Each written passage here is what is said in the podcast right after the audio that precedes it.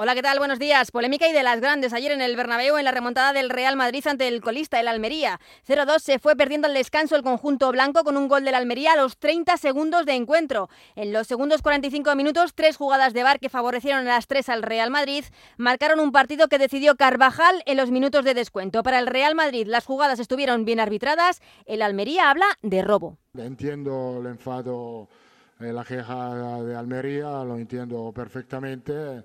Eh, la verdad es que han sido decisiones revisadas por el VAR y al final creo que el árbitro ha tomado la decisión eh, y creo que han sido tres decisiones bastante claras. Con la sensación de que nos han robado el partido, así de claro.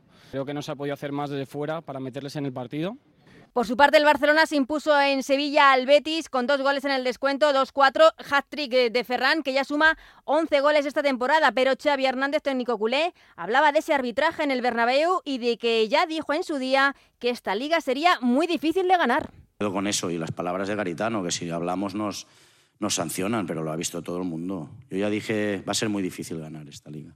Lo dije en Getafe, que habían cosas que no me, no me cuadraban.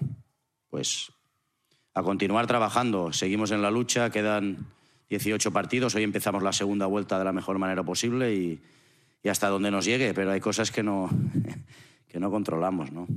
Ha visto todo el mundo hoy. Pero el líder sigue siendo el Girona, que goleó 5-1 al Sevilla a pesar de que los hispalenses adelantaron en el marcador. El Sevilla que sigue un punto por encima del descenso y el Girona líder con un punto de ventaja sobre el Real Madrid y 8 sobre el Barça, aunque con un partido menos. Hoy a las 9 se cierra la jornada con el partido entre el Granada en puestos de descenso y el Atlético de Madrid, que viene de eliminar al Real Madrid en Copa. Y dentro de unas horas sobre las 9 y media, cita con el tenis porque Carlos Alcaraz se juega a pasar a los cuartos de final del Open de Australia ante el Serbio vio Getmanovit.